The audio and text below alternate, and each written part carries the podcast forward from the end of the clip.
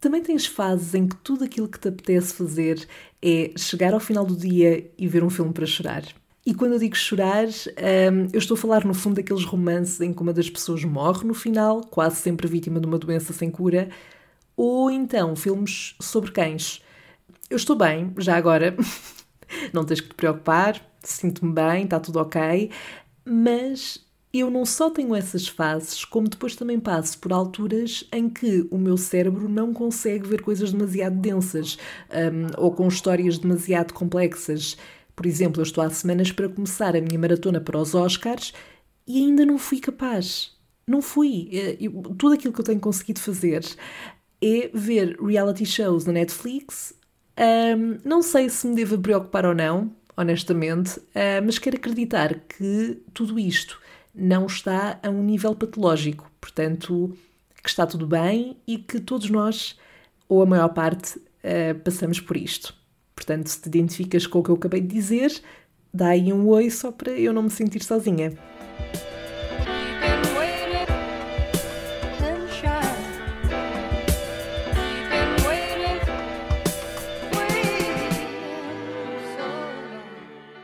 Alô, Sherry, espero que esteja tudo bem desse lado. Bom, que tempos estranhos estes que estamos a viver, certo? Um, eu acho que quem planeou os loucos anos 20 do século XXI, se calhar, se calhar, isto sou eu a dizer, ok? Mas se calhar exagerou um bocadinho, ou não? Não achas? Eu não sou de intrigas, mas quem planeou estes acontecimentos, para mim, a meu ver, parece-me ser assim um bocado drama queen é que uma pandemia já tem que se lhe diga, e acho que já aprendemos a lição, ou pelo menos parte dela, quero acreditar que sim. Mas agora, ainda nem saímos da pandemia e já está a acontecer uma guerra, é um bocado tenso. Bom, Sherry, é, é de facto assustador ver isto a acontecer e só podemos esperar que acabe depressa Enquanto não acaba, eu continuarei por aqui para estas conversas de café, com o intuito, pelo menos durante pouco mais de 20 minutos, uh, poder fazer de companhia e, eventualmente, uh, espero eu, ajudar a tirar um bocadinho a, cabeça desta realidade que, como é natural e inevitável, diria até, causa, causa-nos alguma ansiedade, muita ansiedade até, por isso, se eu puder contribuir para, para reduzir essa ansiedade, nem que seja por uns breves minutos, se eu conseguir contribuir para isso de alguma forma, um, eu já fico feliz. Além disso, uh, eu também queria deixar aqui a nota de que um, se todo este contexto que nós estamos a viver estiver a afetar de alguma forma a tua saúde mental, se estiveres mesmo a sentir ansioso ou ansiosa com tudo isto, claro que eu não sou, atenção, psicóloga, não sou terapeuta, não sou especialista nesta área, um, de todo estou longe disso, uh, sou apenas um ser humano que também tem as suas struggles. Uh, mas a minha caixa de mensagens está sempre aberta uh, e disponível para te ouvir, até para trocar, trocarmos umas ideias, umas reflexões, desabafar, no fundo, se quisermos colocar nesses termos. E pronto, no fundo, queria só deixar aqui esta, esta nota. Ora então, do que é que vamos falar hoje? Bom, deixa-me começar por te deixar aqui uma perguntita que é a seguinte: Tu consideras-te uma pessoa espontânea? Um, agora é aquela pausa de segundos que eu deixo para que possas desse lado responder, mesmo que eu não ouça, porque isto é um podcast. Um, aliás, isto até me faz lembrar quando eu via a Dora Exploradora na televisão, uh, quando era miúda, e eu ficava mesmo irritada com ela, porque ela perguntava-me onde é que estava o Maps, e eu dizia, e ela nunca olhava para onde, para onde eu estava a apontar. Enfim, sinto que havia ali imensos problemas de comunicação, por isso é que a nossa relação de amizade nunca foi muito longe. Bem, mas porquê que eu pergunto isto? Um, eu acho que ser uma pessoa espontânea, que vive num momento, uh, que não pensa demasiado, que arrisca, que toma decisões à última da hora, epá, eu acho que ser essa pessoa deve ser incrível, mesmo. Só que eu não sou assim. Uh, e acredita, não é por falta de vontade, eu gostaria de ser mais. Um, eu acho, sem dúvida, que essa é uma característica que nos leva muito mais facilmente a viver histórias uh, memoráveis, experiências incríveis e a crescer também, inevitavelmente. E atenção, não é que eu nunca tenha arriscado um bocado, uh, ou saído da minha praia, da minha zona de conforto, uh, estando numa situação em que estava claramente fora de pé, figurativamente e, literal, uh, e literalmente também. Mas, aliás, eu, eu sei e lembro-me de algumas situações em que definitivamente estava fora da minha praia. Uh, a minha viagem a Sevilha, por exemplo, aquela que eu já contei aqui, foi das coisas mais espontâneas que eu já fiz. Se calhar para muitos não é nada, não é nada espontâneo, é super normal. Uh, mas lá está, isto também acaba por ser um bocadinho relativo, diria eu, uh, consoante as experiências e as personalidades de cada pessoa. Mas o marcar uma viagem de um dia para a noite, sobretudo quando eu nunca tinha viajado sozinha, uh, foi sem dúvida algo que saiu do meu padrão de comportamentos uh, normais. E eu creio também que já contei aqui aquela vez em que fui sair com uns amigos a Lisboa uh, e nós só voltámos quase de manhã, por volta ali das 6 da manhã ou 7 da manhã, quando já era de dia, e decidimos ir até à praia e mergulhar no mar de roupa interior.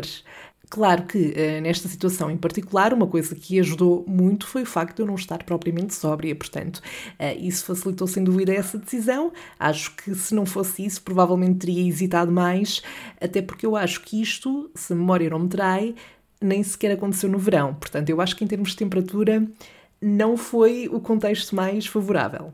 Mas isto para dizer que, eh, de forma geral, eu sou aquela pessoa que adora ter o controle das situações, eu gosto de planear, gosto de me preparar, um, lá está, eu gosto de ter as coisas sob o meu controle. Claro que isso não é possível em muitos dos casos, e aí é só aceitar que dói menos. Na verdade, não dói menos, é um bocado frustrante, mas pronto, fica bem dizer estas coisas, não é? Ainda assim, eu acho que da espontaneidade, lá está, resultam, em muitos casos, histórias incríveis e que ficam para contar. Além disso, eu acho que há qualquer coisa assim de, de, incrível na sensação de ter feito algo que não estava nos nossos planos. No fundo, é como se nós acabássemos de ter passado um nível num jogo um, e acabámos por nos desafiar e, e de nos superar a nós mesmos. Mensagem aqui super deep, hein? eu de vez em quando saio-me com umas destas. Enfim, nem sei bem de onde é que vêm, para ser, para ser honesta. Mas adiante. Se calhar sou eu que também acabo por estar aqui um pouco numa competição uh, interna comigo própria, porque eu acho sempre que posso fazer mais, que posso ir mais longe, que posso arriscar mais.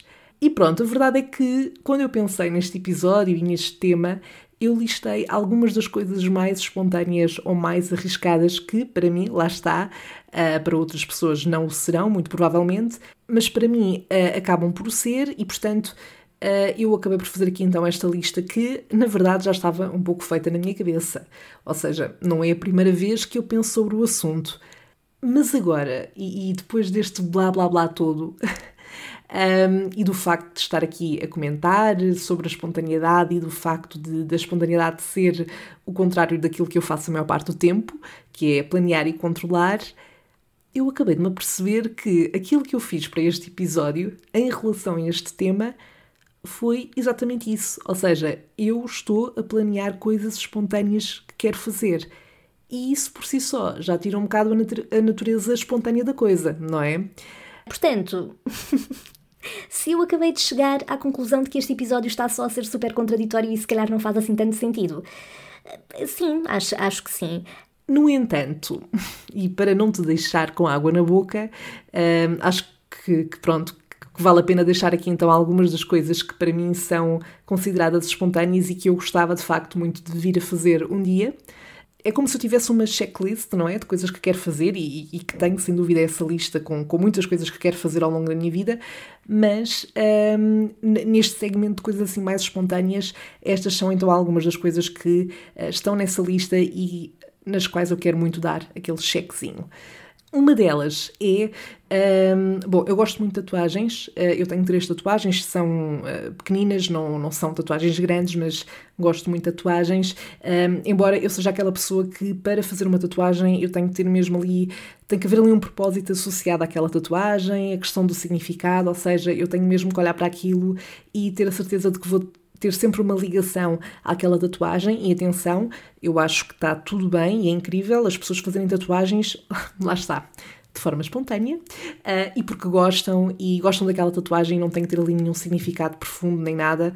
Acho isso ótimo, até porque se a partir do momento em que se faz uma tatuagem, por mais que daqui a uns tempos, se calhar, não, não fizesse sentido para a pessoa fazer aquela tatuagem naquela altura, a verdade é que quando a fez, fez todo o sentido. Portanto, vai sempre valer a pena nesse, nesse aspecto. Mas pronto, eu gosto de ter essa componente associada à tatuagem, uh, mas uma coisa espontânea que eu gostava de fazer era uh, uma tatuagem num país eh, fora, portanto, numa viagem que fosse fazer para outro país, sem planear propriamente a tatuagem. Uh, isso vai ser um bocadinho difícil para mim. Eu sei que, inevitavelmente, se for com esse objetivo, eu vou levar algumas ideias na minha cabeça. Um, mas gostava muito, tenho esta fantasia na minha cabeça de estar muito bem na rua, passar por um estúdio de tatuagens nesse, nesse tal país onde estiver, uh, parar e dizer: Ok, vou fazer uma tatuagem. E pronto, e fazer. E até gostava de fazer com um amigo ou com uma amiga, ou mesmo com um grupo com o qual fosse viajar, uh, ou então sozinha, se fosse viajar sozinha, claro, mas, um, mas, é, mas é uma das coisas que estão aqui sem dúvida na minha lista e que eu acho que preenchem os meus requisitos de espontaneidade. Outra coisa, e não sei se isto tem aqui um bocadinho de influência de filmes que eu possa já ter visto, uh, é provável, mas eu gostava muito de ir para o aeroporto um dia, claro que teria que ter dinheiro para fazer isto, mas ir para o aeroporto e uh, olhar para a lista de voos e apanhar o primeiro voo que aparecesse, portanto, ou seja, no fundo, ir para o aeroporto sem um destino definido e escolher na altura ao olhar para, para, para o quadro com, com lista de voos. Eu vou ser muito honesta, não sei se eu conseguiria fazer sobretudo sozinha, porque mais do que viajar sozinha, e isso eu quero fazer, e uh, já tive uma experiência e adorei, e portanto quero repetir, mas estar a ir para um sítio realmente onde eu não tenho mesmo, mesmo nada planeado, um, não sei. Lá está, era sair mesmo muito, muito da minha zona de conforto, portanto, por esse mesmo motivo, é uma das coisas sobre as quais eu já pensei que está na minha lista. Uh, acho que é talvez daquelas mais difíceis de acontecer, mas quem sabe? Quem sabe? Ok, outra das coisas é, uh, eu já falei aqui que eu não sou uma pessoa propriamente de carroceiros, de, uh, desse tipo de adrenalina. A minha adrenalina está associada mais a outro tipo de coisas, não tanto parques de diversões e, e montanhas russas desta vida. Uh, portanto, eu sou sempre aquela pessoa que quando vai a um, um parque de diversões, por exemplo, com amigos, eu sou a gaja que fica a segurar nas malas. E fico mesmo super bem com essa situação. Ah, porque eu de facto fico muito ansiosa e nervosa e não gosto mesmo da adrenalina que sinto, mas há uma parte de mim que gostava de superar isso também, esse medo de alguma forma, e portanto eu sinto que isso aconteceria se eu andasse numa montanha russa. Que eu nunca andei. Ok, já andei numa que era para miúdos uh, na Feira de Corroios, que é aqui na, na, perto da minha zona onde eu vivo, uh, que era o Dragão. É, sim, acho que era esse o nome do carrossel. Pronto, e aquilo. Eu, eu, já nessa altura eu berrava. E não nego que se andasse hoje, se calhar também ficava um bocadinho ansiosa no Dragão, que é um, uma montanha russa minúscula e nem tem voltinhas praticamente. Uh, mas pronto, eu acho que ou uma montanha russa ou de facto um carrossel onde eu sentisse mesmo essa adrenalina ao máximo uh, e se calhar de facto poderia ajudar-me a superar um bocadinho lá está esta questão, esta aversão que eu acabo por ter a este tipo de diversões, ou então chegar só à conclusão de que de facto uh, isto não é mesmo, mesmo a minha cena e dá tudo bem com isso também. Isto acaba por não ser, esta questão da montanha russa, acaba por não ser uma coisa propriamente espontânea, ou seja, eu consigo planear fazer isso, não é? Um, mas, mas sem dúvida que é uma coisa que me, que me faria sair da minha zona de conforto, assim como outra das coisas que também não é, teria que ser planeada, portanto não é algo super mega espontâneo, mas que ia levar a minha adrenalina ao, ao expoente máximo seria saltar de um avião. Por acaso, o interessante aqui deste, deste, deste ponto é que em comparação com o andar numa montanha russa, eu sinto que há uma maior probabilidade de eu saltar de um avião uh, do que andar numa montanha russa ou num, num outro tipo de diversão de um, de um parque desses. Que é curioso. Uh, mas eu, eu, eu gosto muito de estar nas alturas, uh, gosto das alturas, tenho um bocadinho de vertigens, mas não é. Mas gosto. Gosto das vertigens que sinto. eu adoro andar de avião, por exemplo, adoro estar em sítios altos. E, e, portanto eu sei que saltar no avião é, é, diferente, não é? Mas, mas eu sinto que tenho mesmo curiosidade em relação a passar por essa experiência, portanto eu sinto mesmo que vai acontecer um dia destes, não sei quando.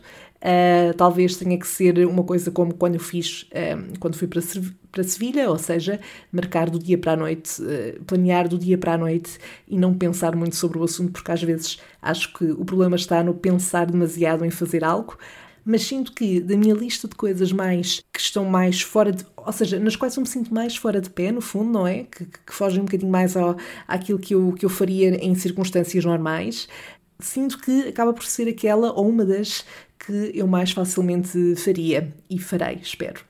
E pronto, um, haverão certamente existir outras coisas que, das quais eu agora não, não me recordo, uh, mas que quero muito fazer e que são assim mais espontâneas, que, que, que me obrigam a, sair da minha zona de conforto. Um, e também, lá está, falando em espontaneidade, pode ser que entretanto me aconteça algo de muito uh, espontâneo com o qual eu não estava a contar uh, e que dê uma história para vir aqui contar depois. mas bom, Sherry, para hoje não temos dilemas e por isso não temos a rubrica O que é que a Sandra faria, mas a minha caixa de mensagens está sempre aberta para os receber. Podes enviá-los através do Instagram ou do Facebook do Salve Seja, em Salve Seja Podcast. Diz-me também por lá o que é que achaste deste episódio, qual é que foi a coisa mais espontânea que tu já experienciaste ou que gostavas de fazer. E já sabes, podes também ouvir todos os episódios anteriores na tua plataforma favorita. Basta que pesquises por Salseja no Spotify, no iTunes, no Anchor, no Google Podcasts, no YouTube, entre outras plataformas. Uma beijoca, tenha uma boa semana. Nós encontramos-nos na nossa próxima conversa de café e até lá, bye!